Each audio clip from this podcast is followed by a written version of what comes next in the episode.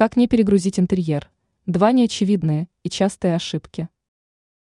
Находиться в помещении с перегруженным интерьером не очень комфортно. Ведь появляется ощущение тесноты и присутствие чего-то лишнего. По каким причинам интерьер становится перегруженным? Есть явные ошибки. Например, установка большого количества мебели. Но есть и менее очевидные оплошности, о которых рассказала эксперт сетевого издания «Бел новости» в области дизайна и интерьера Юлия Тычина. Много декора.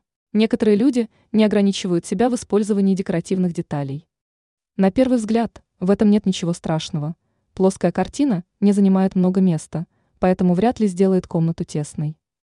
Однако если изображений, ваз, декоративных подушек, статуэток и часов становится слишком много, то появляется визуальный шум.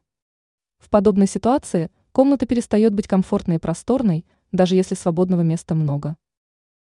Безрассудное следование моде. В умеренном использовании модных деталей нет ничего страшного. Но если владелец квартиры пытается уследить абсолютно за всеми трендами и реализовать соответствующие дизайнерские решения на практике, то интерьер явно лишится индивидуальности. Вскоре комната перестанет выглядеть стильной.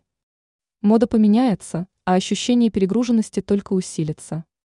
Ранее эксперт рассказала, как нельзя вешать шторы.